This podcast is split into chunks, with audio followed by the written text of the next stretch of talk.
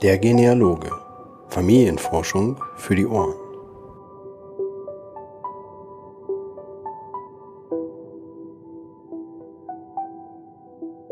Hallo und herzlich willkommen zur 26. Ausgabe des Podcast Der Genealoge. Familienforschung für die Ohren.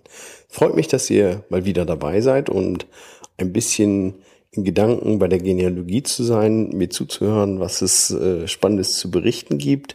Und da habe ich, denke ich, einige Punkte in diesem Podcast wieder dabei, so dass eigentlich jedem eine spannende Geschichte im Ohr bleiben dürfte. Ja, kurz vorweg vielleicht, vielleicht habt ihr es bei mir im Blog gelesen. Ich bin von den Organisationen der Roots Tag in Salt Lake City, also entsprechend Family Search, ja mehr oder weniger nominiert worden als Root Tags Roots Tag Ambassador, also sozusagen der Botschafter der Roots Tag. Das äh, macht man in den Vereinigten Staaten eigentlich ganz gerne, dass man ja parallel zu einer Veranstaltung eine Reihe von Blogger und Genealogie-Interessierten als sozusagen die Botschafter oder offizielle Blogger betitelt um äh, natürlich die Leute, die es interessiert, die eben Genealogie-Blogs äh, lesen, äh, gezielt zu informieren, was es auf der Veranstaltung Spannendes zu entdecken gibt. Und ja, ich hoffe, dass ich da einige interessante Neuigkeiten für euch im Blog bringen kann. Ich habe äh, jetzt ganz aktuell einen Blogbeitrag gehabt, warum es sich denn eigentlich überhaupt lohnen könnte, mal nach Salt Lake City zu reisen und entsprechend der Roots Tag äh, an der Rootsec teilzunehmen, äh, habe ich, denke ich, einige Punkte zusammengefasst und wer vielleicht sogar ganz konkret mit dem Gedanken spielt, äh, dem kann ich noch anbieten. Ich habe die Ehre, äh, einen Dreitagespass für die Roots Tag verlosen zu dürfen. Also den kann man durchaus noch im Gewinnspiel teilnehmen und die Chancen stehen dafür nicht schlecht, weil ihr könnt euch vielleicht vorstellen, dass aus Europa oder Deutschland nicht so viele äh, rüberreisen. Dementsprechend ist es im Gewinnspiel noch sehr, sehr ruhig ist vielleicht eure Chance, wenn ihr sagt, Mensch, da wollte ich schon immer mal hin, günstig beziehungsweise kostenlos an Karten für die Roots Tag zu bekommen. Ja, ähm, ansonsten im Podcast habe ich natürlich äh, als erstes ein paar News mitgebracht, so ein kleiner Ausflug quer über die News, äh, was ich über den Monat schon in den sozialen Netzwerken gepostet habe. Da gibt's hier und da noch einige interessante Dinge zu berichten. Ähm, das Ganze folgt dann dem, ich hoffe, ihr habt es natürlich alle gelesen. Äh, bei mir im Blog habe ich äh, darüber gepostet. Mm, ja, der Blogpost hieß eigentlich, wie löst ihr eure Genealogie-Probleme?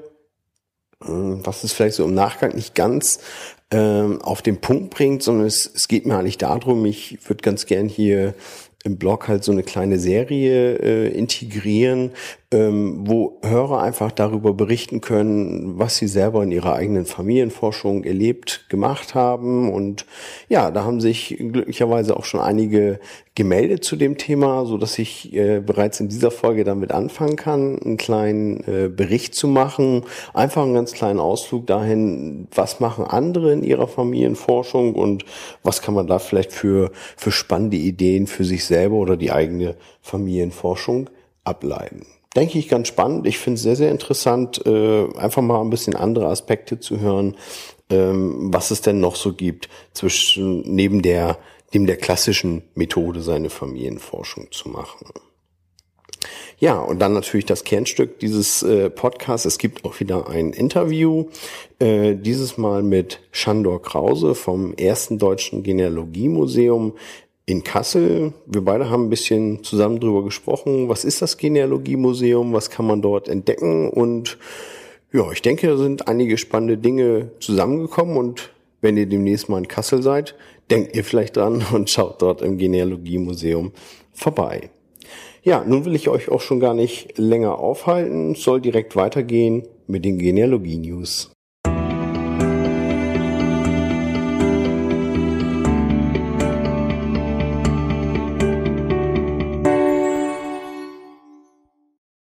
Auch in Sachen Genealogie-News war in den letzten Wochen wieder einiges los. Ich habe, äh, ich sammle ja immer so ein bisschen, damit ich euch hier ein paar Sachen rauspicken kann. Es gab über 120 Meldungen, die ich so zusammengesammelt habe, ob es nun Zeitungsberichte oder ähnliches waren, die ihr natürlich wie immer auf der Seite der Genealoge nachlesen könnt. Einfach auf der äh, Blogseite oben unter Blog Neuigkeiten auf Genealogie Neuigkeiten klicken.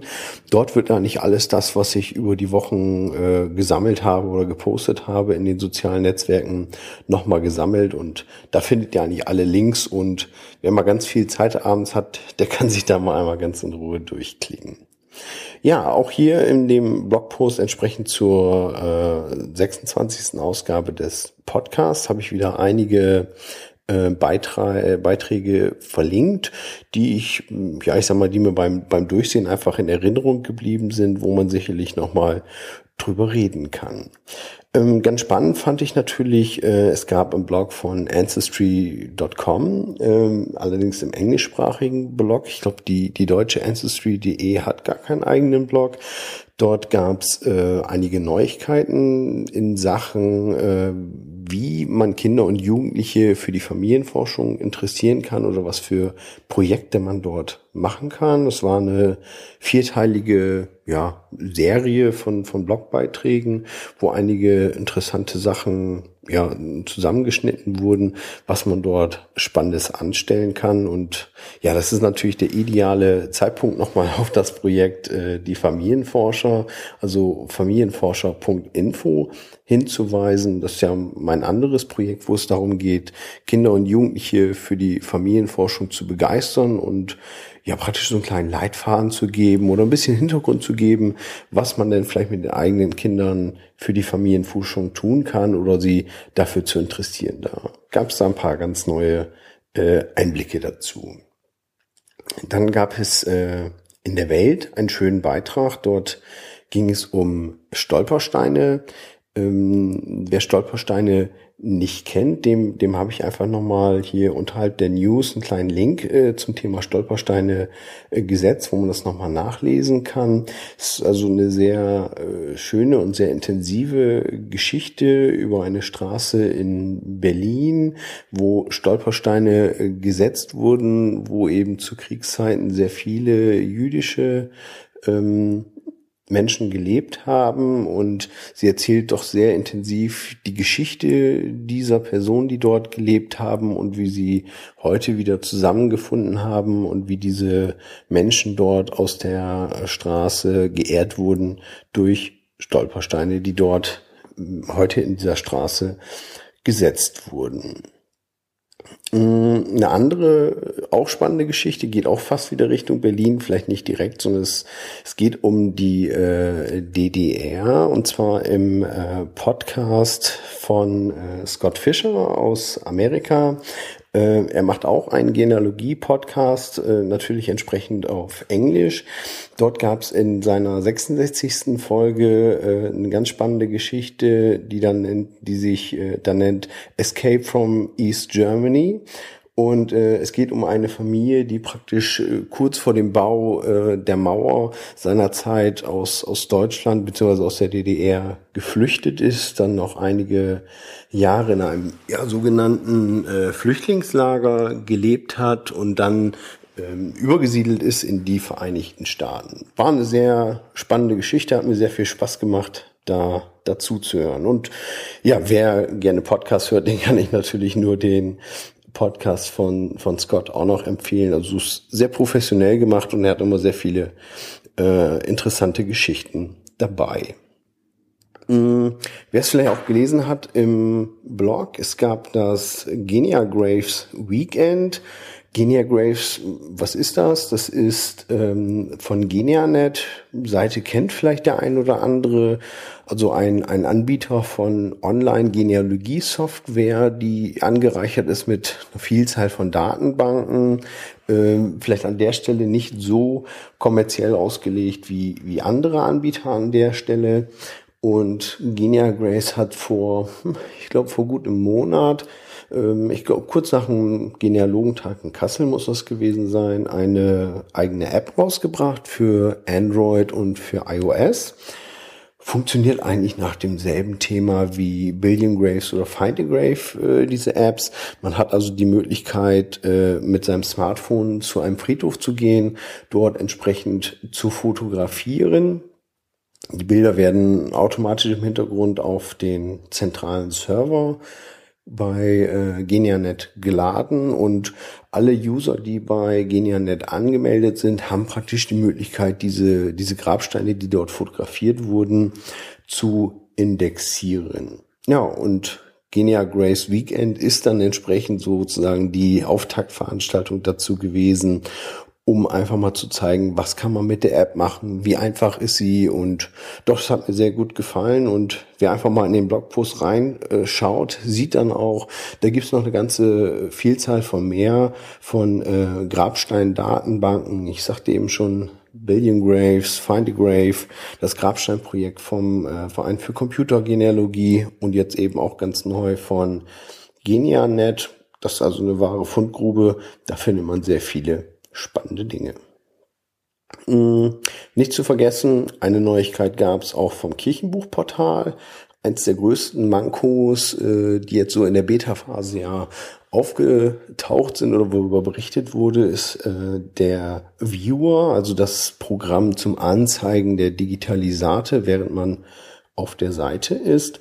Dort gab es also einiges an Kritik, was das äh, Kirchenbuchportal dort einstecken musste und da hat man direkt reagiert, hat jetzt einen neuen Viewer gemacht, der entsprechend wesentlich größer ist und das Digitalisat auch in ja, ich sag mal, in Browserfenstergröße eigentlich anzeigt, so dass man auch wirklich ähm, auf dem Digitalisat bequem lesen kann und nicht innerhalb des Viewers hin und her scrollen muss. Mhm. Noch ein weiterer Punkt aus äh, der Richtung Richtung kommerzielle Anbieter. In dem Fall ist es MyHeritage und es geht um die äh, Niederlande an der Stelle. Hab dort auch einen Blogpost äh, von MyHeritage in, in den USA, also oder der, der englischsprachige Blog verlinkt.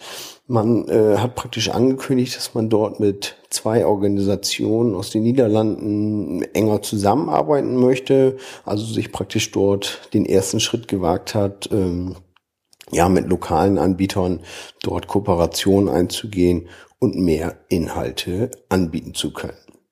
Was ich ganz spannend fand, äh, kannte ich so an der Stelle auch noch nicht. Man hat dort äh, äh, Werbespots vorgestellt, einmal für den niederländischen Markt und ich glaube, der andere war für, für Norwegen, wenn ich es jetzt richtig auswendig weiß.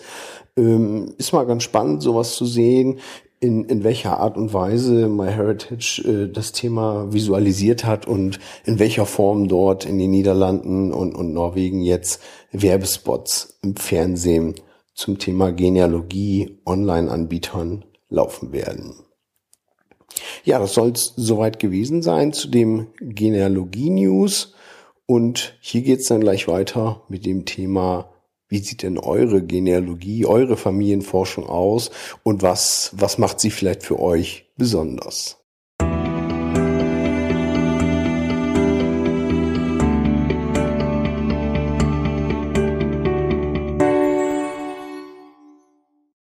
Die Genealogie von Friedrich Lehmkühler aus Wertheim am Main.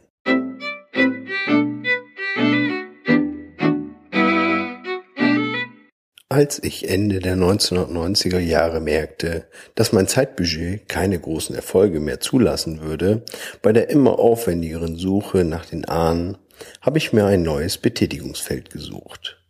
Ich habe aus meinen acht Hauptlinien jeweils einen Ahnen ausgewählt, der um 1800 geboren ist.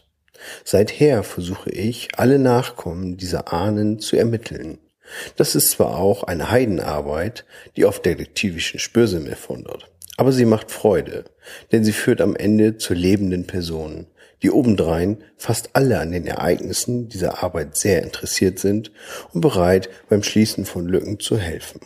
Ich finde dies im Grund inzwischen befriedigender als sich abzuarbeiten an noch so interessanten Altahnen. Denn man werkelt nicht allein in einer Welt vor sich hin, für die sich nicht allzu viele Mitmenschen interessieren, sondern findet interessante Lebende, mit denen man sogar noch irgendwie verwandt ist.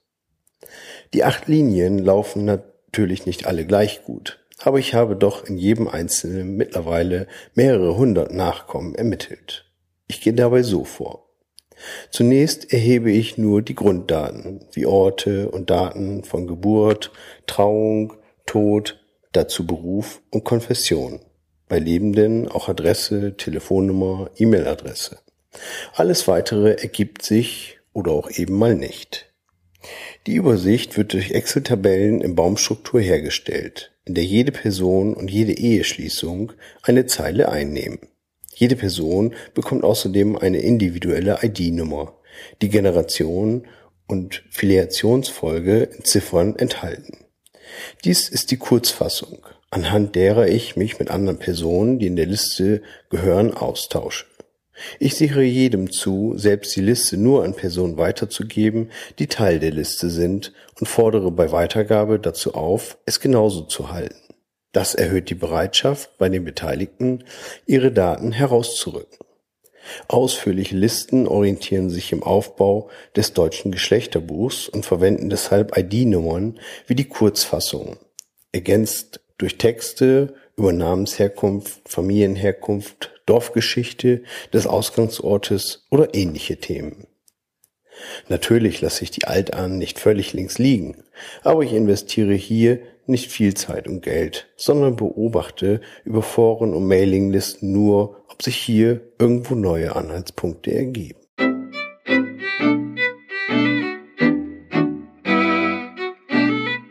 Sicherlich habt ihr in eurer eigenen Genealogie, Familienforschung auch spannende Dinge erlebt oder Besonderheiten, wie ihr vielleicht mit euren Daten oder ähm, erforschten Informationen umgeht. Mich würde sehr, sehr freuen, wenn ihr vielleicht ähnlich äh, wie diesmal in der Sendung äh, von Friedrich Lehmkühler mir einen kleinen Beitrag schickt, wo ihr sagt, Mensch, so mache ich das, das ist interessant. Ich glaube, dass es wertvoll ist, diese Information oder die Art und Weise, wie ihr mit dem Thema umgeht, mit anderen zu teilen. Schickt mir es gerne. Ich, ich würde es ganz gerne in dem Podcast so als kleine Serie einbauen und immer mal wieder von, von spannenden Dingen äh, berichten, was andere tun, äh, damit wir alle davon lernen können, was es für spannende Dinge gibt, die wir mit unseren Familienforschungen anstellen können.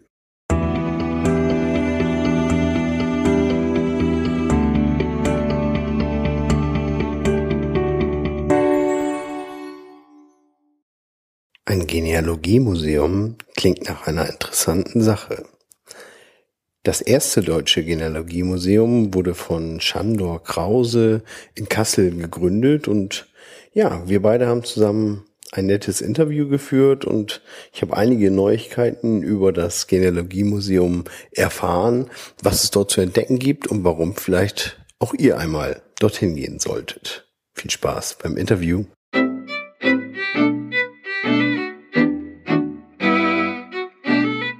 Heute bei mir im Podcast Chandor Krause vom ersten deutschen Genealogiemuseum in Essen. Hallo, Herr Krause.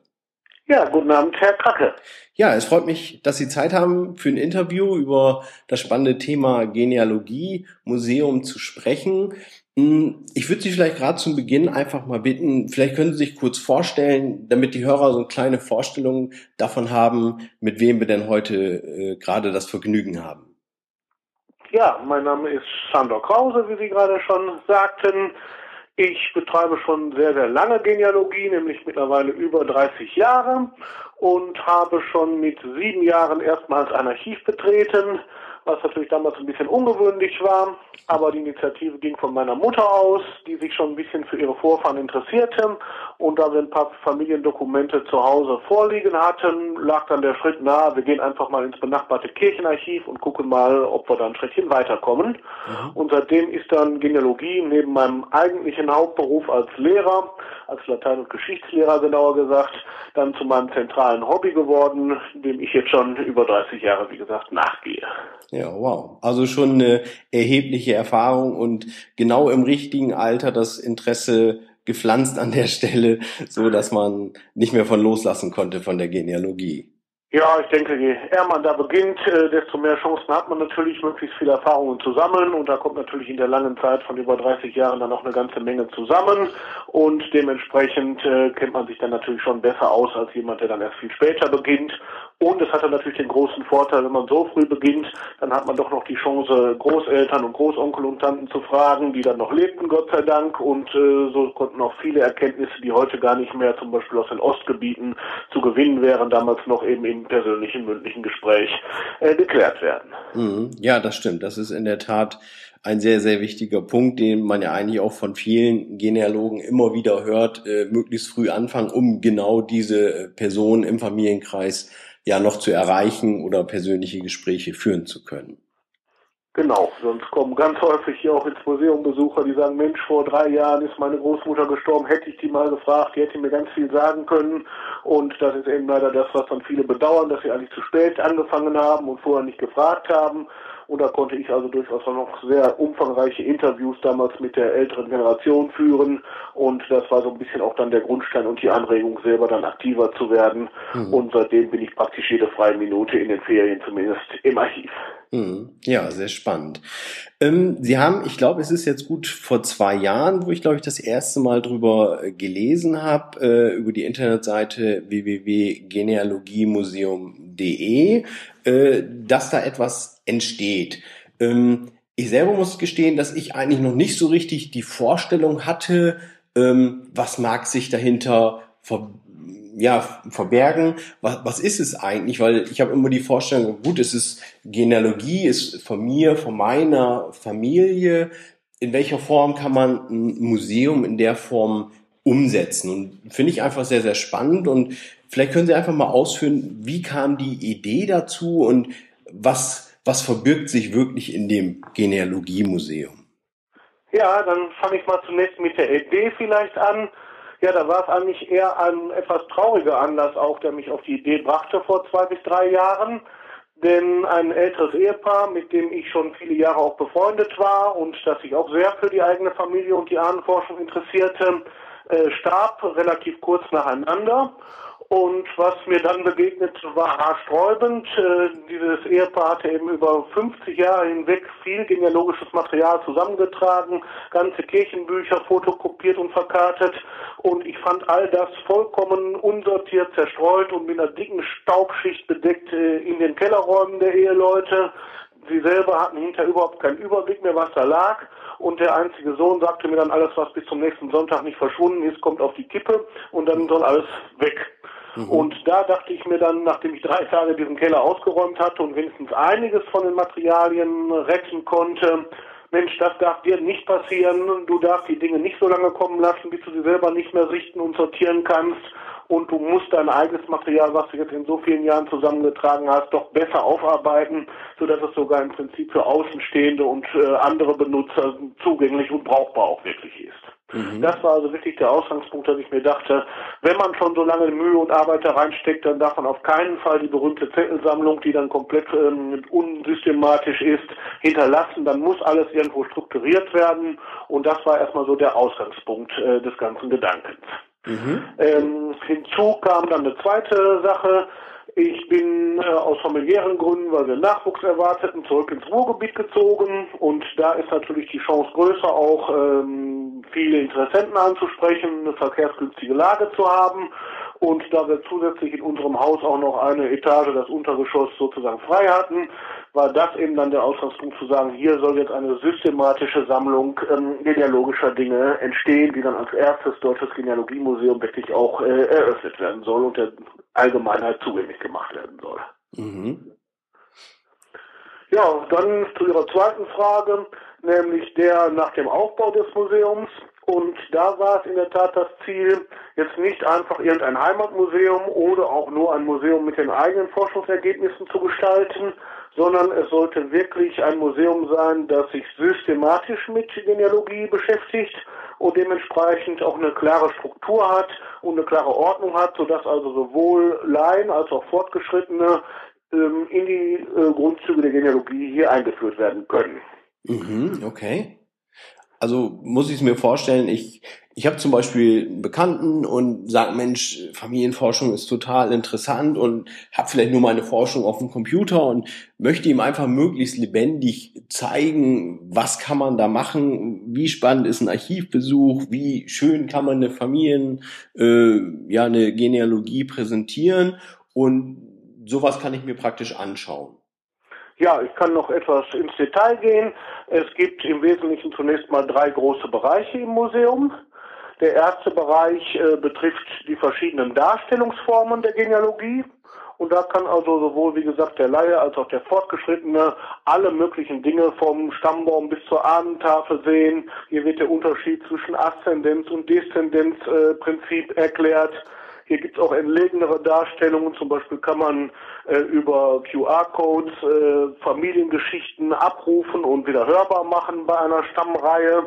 Oder es gibt auch äh, entlegenere Dinge wie äh, prosopographische Tafeln, wie Aszenden, ähm, wie ähm, Konsanguinitätstafeln, wie Affinitätstafeln, Dinge, die also manch einem gar nicht bekannt sind. Und da werden also diese verschiedenen Dinge in der ersten Abteilung, wie man Genealogie anschaulich machen kann, in der Grafik äh, dargestellt.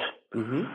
Der zweite Bereich betrifft dann die verschiedenen Quellengruppen der Genealogie, also vom Kirchenbuch über Standesamtsregister, aber auch bis zu solchen Dingen wie Familienpapieren, mittelalterlichen Urkunden, die natürlich dann in Fotokopie, aber trotzdem grafisch äh, präsentiert werden und äh, da hängen zum Beispiel auch äh, Grabsteine im Original, die ja als gegenständliche Quelle auch für den Genealogen interessant sind. Andere Dinge wie Fotografien, äh, wie ähm, Kirchenbuch, äh, Abschriften und so weiter, Sittentafeln aus dem Dritten Reich kommen hinzu. Äh, die dritte große Abteilung die befasst sich dann mit der Einbettung der Genealogie in die anderen historischen Hilfswissenschaften. Und da werden also für den Laien zunächst mal ganz unverständliche Begriffe von Paläographie über Onomastik und Phragistik und Heraldik äh, beschrieben. Und da kann man also sehen, wie die Genealogie insgesamt in die historischen Hilfswissenschaften eben einbezogen ist und welche anderen Kenntnisse und Fähigkeiten der Genealoge, wenn er wirklich richtig wissenschaftlich äh, tätig werden will, auch benötigt. Mhm. Also wirklich ein, ein kompletter Querschnitt durch die Genealogie an der Stelle. Klar, da gibt es dann teilweise schon auch Dinge aus der eigenen Forschung, die die eigene Familie betreffen. Zum Beispiel eine Bilderahnentafel, wo man für jeden Vorfahren unserer kleinen Tochter die Fotos umklappen kann, sodass man jeden Vorfahren im Prinzip als jungen, als mittelalten und als ganz alten Menschen sehen kann, sodass man also auch die Veränderungen sehen kann. Sowas habe ich in der Form zum Beispiel noch nirgendwo äh, erlebt. Und äh, wie gesagt, da gibt es auch Dinge, wo Lebensläufe von Vorfahren dann rekonstruiert werden und wieder abhörbar sind mit moderner Technik. Aber es gibt natürlich auch Dinge wie den Stammbaum der Habsburger oder die Verflechtung westfälischer Pfarrerfamilie, die jetzt nichts mit der eigenen Verwandtschaft und mit den eigenen Vorfahren zu tun haben, die aber allgemein eben demonstrieren, welche Möglichkeiten Genealogie hat und welche Darstellungsformen es da zum Beispiel gibt. Mhm. Ja, auf jeden Fall gute Anregungen dabei, wie Sie schon sagen, auch für fortgeschrittene Forscher, sich da mal ein Bild zu machen. Sie haben schon sehr viele spannende Dinge angesprochen, die ich mir am liebsten direkt notieren möchte, äh, dass ich sowas in der Form auch mal äh, machen möchte für, für die eigene ja, Ahnentafel, die bei uns zu Hause im, im Wohnzimmer hängt. Äh, Finde ich sehr spannend, gerade dieses ja generationsübergreifende, die Personen als jungen Menschen im mittleren Alter oder auch im, im Alter selbst äh, dort zu sehen, finde ich auch eine sehr schöne Idee, das darzustellen. Ja, es geht übrigens mir auch sehr darum, äh, ich merke leider doch, dass es immer noch eine recht große Kluft äh, selbst zwischen fortgeschrittenen Genealogen und den in Anführungszeichen äh, seriösen Fachhistorikern gibt. Mhm. Dass also da kaum Verbindungen existieren, zum Beispiel zwischen dem universitären Betrieb der Historiker und eben den Hobbygenealogen. Und das liegt meiner Meinung nach, muss man doch selbstkritisch sagen, nicht nur vielleicht an einer gewissen Überheblichkeit von äh, Universitätshistorikern, sondern auch leider daran, äh, dass viele Genealog äh, Genealogen, selbst wenn sie schon lange äh, mit dem Thema beschäftigt sind, manchmal doch ähm, elementares Handwerkszeug der Genealogie nicht beherrschen, dass ihnen manchmal die nötigen Mittel der Quellenkritik fehlen oder dass sie einfach auch Standardliteratur nicht zur Kenntnis nehmen Und da soll also diese Kluft, die da besteht, diese Lücke irgendwo auch ein bisschen durch das Museum geschlossen werden. Zu mir kann man also auch kommen, wenn man eben fortgeschrittener Genealoge ist und eine wissenschaftliche Veröffentlichung plant. Da merke ich häufig, dass manchmal schon kleine Ratschläge sehr viel zum Gelingen eines Werkes beitragen und unnütze Fehler und ähm, äh, sonst unnötige äh, Missverständnisse vermeiden helfen. Mhm. Ja, auf jeden Fall. Wenn man da einen fachkundigen Partner an der Seite hat, wo man sich Auskünfte einholen kann, ist das auf jeden Fall sinnvoll, äh, all diese Dinge in, in die eigene Arbeit mit einfließen zu lassen. Genau, und das soll also auch, wie gesagt, ein bisschen der Zweck des Museums sein, da ein bisschen Rat, mit Rat und Tat äh, Forschern zur Seite zu stehen, ihnen Tipps zu geben und wirklich zu vermeiden, dass da viel Arbeit in Ortsfamilienbücher und ähnliches gesteckt wird, wobei dann hinterher sich herausstellt, wenn da manche Dinge einfach von vornherein beachtet worden wären, dann hätte ein viel besseres äh, Ergebnis dabei rauskommen können. Mhm, mh, auf jeden Fall. Ähm, wenn ich mir das jetzt so vorstelle, ähm, vielleicht können Sie kurz was dazu sagen zu den Öffnungszeiten zum Beispiel stelle ich mir jetzt vor, es kommt vielleicht ein Laie, der sich das anschauen möchte, sagt, Mensch, wollte ich schon immer machen, ich gehe da mal vorbei. Äh, gehen die Besucher im Regelfall alleine durch oder sind Sie als beratende Person durchaus immer dabei, um, um, ich sag mal, auch dahingehend, ja, Hilfestellung oder auch die Informationen direkt dem Besucher mitzuteilen?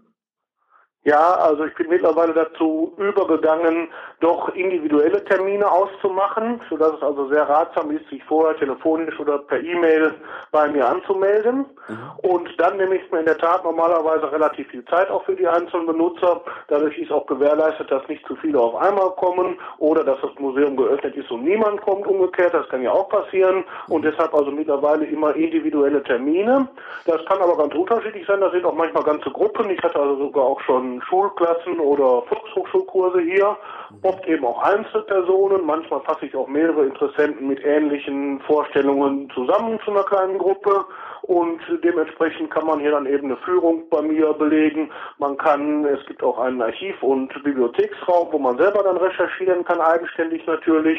Und da befinden sich zum Beispiel auch jede Menge Kirchenbuchkopien, die auf meiner Museums-Homepage äh, zu sehen sind, von welchen Gemeinden, vor allem des Rheinlandes, die hier vorliegen. Und äh, dementsprechend ist also auch dann eine eigenständige Arbeit aufgrund dieser ähm, vorhandenen Ressourcen hier möglich. Mhm. Also man kann auch tatsächlich äh, sagen, man kann es äh, wie eine Art Archivbesuch auch sehen und äh, wenn Sie die entsprechenden Kirchenbücher oder Kirchenbuchkopien, äh, und ich glaube, Sie haben auch Kirchenbuch-CDs äh, vorrätig, die kann man dann direkt bei Ihnen im Museum einsehen. Genau, das ist also möglich. Es gibt also wirklich auch Benutzer, die hier manchmal einen ganzen Sonntag von morgens bis abends sitzen, natürlich nach Absprache. Mhm. Äh, die CDs, die Sie ansprachen, die sind praktisch von mir selbst herausgegeben und betreffen sämtlich den Raum um Mülheim an der Ruhr. Mhm. Das sind also komplette Transkriptionen und auch äh, Kernfamilienbücher ähm, von den Mülheimer Gemeinden und die kann man bei mir also auch käuflich erwerben, so dass man also da im Prinzip dann mit einem Mausklick seine gesamten Vorfahren an auf diesen CDs äh, ermitteln kann. Das ist also mein im Moment momentanes äh, Forschungsfeld, mich vor allem mit der Geschichte von Mülheim an der Ruhr und den umliegenden Gemeinden zu beschäftigen, von denen ich dann eben auch viele Kirchenbuchkopien hier vorliegen habe, aus denen ich natürlich auch Auskunft erteile. Mhm, mhm. Ja, auf jeden Fall sinnvoll. Ich denke gerade, wenn es jemanden interessiert aus dem Bereich, man hat noch jemanden dabei, der vielleicht auch mit der alten Schrift wesentlich vertrauter ist als äh, vielleicht jemand, der gerade beginnt oder ähnliche Dinge, äh, dann ist es auf jeden Fall sehr gut, wenn man jemanden direkt zu an der Hand hat.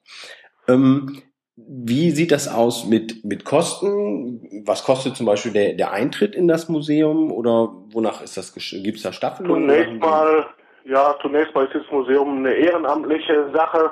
Also da gibt es keinen Eintritt und auch keine Kosten. Wir haben hier natürlich eine Spendendose stehen. Da sind Spenden immer herzlich willkommen, da das Ganze hier natürlich irgendwo sich auch ein bisschen wenigstens tragen muss und viele Kosten natürlich auch äh, durch das Museum entstehen. Aber niemand ist gezwungen äh, zu spenden natürlich. Freuen tun wir uns über jede Möglichkeit. Und ansonsten äh, bin ich selbst natürlich auch immer bereit, gerne Auskunft zu geben. Auch das geschieht bei kleineren Anfragen, wenn jemand jetzt nur ein Datum oder eine Urkunde sucht, äh, selbstverständlich kostenlos. Wenn ich natürlich umfangreichere Forschungsaufträge übernehme und in Archive fahren muss für Benutzer oder Kunden, dann muss ich natürlich auch einen gewissen Obolus äh, dafür verlangen, mhm. äh, weil das Ganze natürlich kein Zuschussbetrieb meinerseits äh, sein kann. Mhm, nee, das ist ganz natürlich. Ähm, Sie sagten eingangs schon, dass die Idee ja so ein bisschen daher kam, dass Sie praktisch ein, ja, eine, eine Auflösung, ein, ein Erbe einer Genealogie sozusagen hatten an der Stelle. Äh, wäre das auch was, wo Sie sagen, da wären Sie durchaus interessiert? Also es gibt ja immer wieder gerade diesen Aspekt, dass äh, jemand sagt, wo, wohin damit? Die Familie selber interessiert es vielleicht nicht. Äh, gebe ich das an ein interessiertes Archiv oder einen Genealogieverein oder was mache ich damit? Und ist das vielleicht noch gar nicht sortiert? Wäre das irgendwas, wo Sie auch sagen, das würde Sie durchaus interessieren, um Ihre Sammlung dahingehend zu erweitern? Oder würden Sie eher sagen, dann lieber an die Richtung Genealogieverein oder Archiv wenden? Ja, da sprechen Sie eigentlich doch noch eine weitere wichtige Funktion des Museums an, denn in der Tat kommen relativ viele Anfragen auch von älteren Herrschaften, die eben kinderlos sind oder deren Kinder wirklich kein Interesse an dem Thema haben und fragen mich, was mit ihrem Nachlass geschehen soll. Und da ist meine Vorgehensweise also dann ganz unterschiedlich. Es gibt Dinge, die wirklich dann genealogisch von allgemeinem Interesse sind, die ich dann natürlich sammle oder Dinge wie Kirchenbuchkopien von vollständigen Originaldokumenten, die ich natürlich dann auch fürs Museum äh, gerne in Beschlag nehme. Andere Dinge, die jetzt für mich persönlich hier nicht so interessant sind, da bemühe ich mich dann wenigstens Lösungen zu finden und die Übergabe an das geeignete Archiv und an einen geeigneten Verein weiterzuleiten. Es gibt aber hier, wie gesagt, auch mittlerweile vollständige Nachlässe, die dann eben zum Beispiel den Mülheimer Raum betreffen, wo man dann hier bei mir recherchieren kann in diesen Nachlassakten. Und gerade letzte Woche bin ich durch Zufall an einen ganzen Aktenkarton mit einem kompletten Hofesarchiv gelangt, das ich gerade jetzt hier aufbereite, sortiere und die Akten überhaupt erstmal trockne dass sie teilweise verschimmelt sind. Solche Dinge, Originale, die dann wirklich 200, 300 Jahre weit zurückreichen, die übergebe ich dann aber an das zuständige Stadtarchiv oder Staatsarchiv um äh, da selber nicht Gefahr zu laufen, dass diese Dinge bei einem Brand oder ähnlichem hier im Museum mal verloren gehen könnten. Mhm. Mhm. Ist also eine ganz wichtige Funktion, dass äh, da wirklich auch solche Dinge gerettet werden und nicht einfach, was leider immer noch wieder passiert, dann bei irgendwelchen Erdfällen dann äh, auf die Müllkippe gelangen oder komplett entsorgt werden. Ja, genau. Das liest man oder hört man doch leider sehr, sehr häufig und ich denke, es ist einfach äh, gerade, ja, es ist durchaus ein aktuelles Thema, was man an, an häufiger Stelle immer wieder hört, dass man sich darüber Gedanken machen muss, wie geht's danach weiter und von daher denke ich, ist eine gute Sache, wenn man dort jemanden hat, hat, über den man vielleicht über das Thema gut mal sprechen kann. Genau, ne? das ist also wie gesagt auch noch eine ganz wichtige Funktion des Museums neben den schon genannten. Mhm. Ja, also es klingt sehr interessant. Leider ist Essen für mich nicht ganz um die Ecke. Also ich muss meine Familie dafür mal vorbereiten, dass wir irgendwie in diese Region kommen. Und dann werde ich sicherlich einen Termin vereinbaren und auch auf jeden Fall auch mal bei Ihnen vorbeischauen.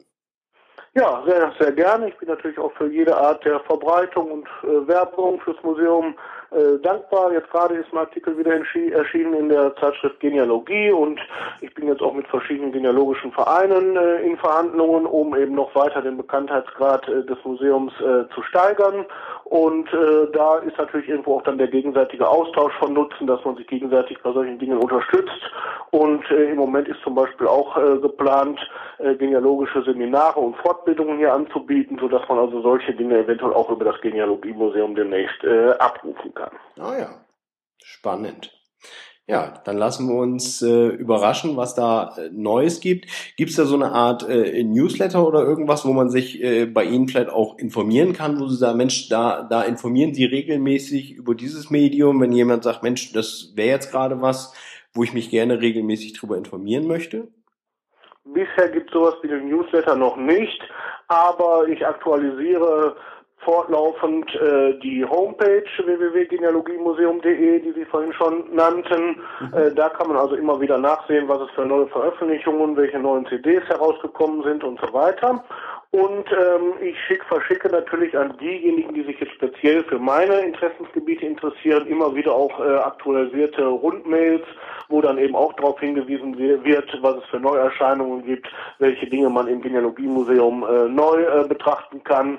Äh, da habe ich also natürlich einen Verteiler im Computer, wo ich die Leute, die dann bisher schon äh, Kontakt mit mir hatten, immer wieder darüber informiere, was gerade Neues sozusagen auf dem Markt ist. Mhm. Ja, sehr schön.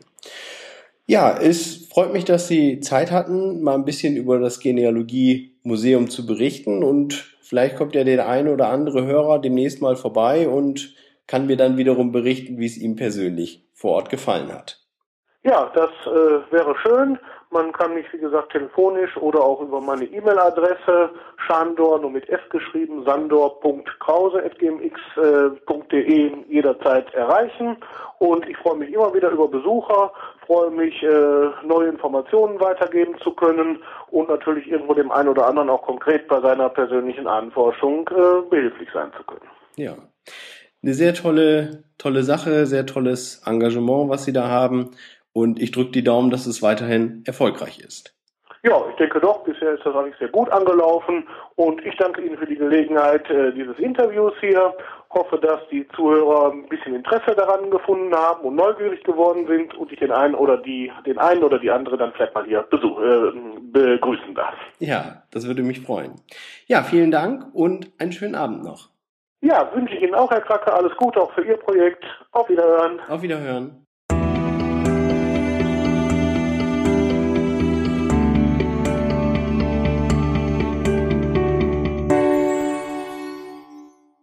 Schon wieder neigt sich die Folge des 26. Podcast dem Ende zu. Ich hoffe, ihr hattet eine schöne Zeit, habt einige Neuigkeiten erfahren, spannende Dinge erfahren, so dass sich der Podcast für euch gelohnt hat und ja, freue mich wie immer, wenn ihr mir Nachrichten schreibt per E-Mail an timo.dergenealoge.de oder auch in irgendeinem der sozialen Netzwerke, ob Facebook, Google Twitter, ist, äh, bin ich eigentlich überall vertreten, sodass ihr mir auch dort schreiben könnt. Oder wenn ihr vielleicht Lust habt, könnt ihr auch diesen Podcast äh, in einem von den Portalen, ob es bei podcast.de oder in iTunes, wo ihr den vielleicht gerade hört, ähm, bewerten. Würde mich unheimlich freuen. Dann wird natürlich auch dieser Podcast bekannter und viele andere können noch spannende Sachen über Genealogie erfahren. Ja, das war's soweit von mir dieses Mal. Es geht in großen Schritten auf Weihnachten zu und ja, ich hoffe, dass ich kurz vorher dann nochmal die nächste Folge veröffentlichen kann, damit ihr dann auch über die Feiertage genug für die Ohren habt. Macht's gut, bis dahin, ciao, ciao.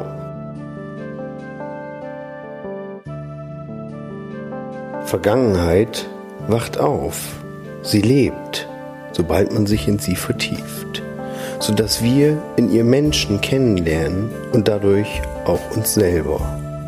Unbekannter Historiker.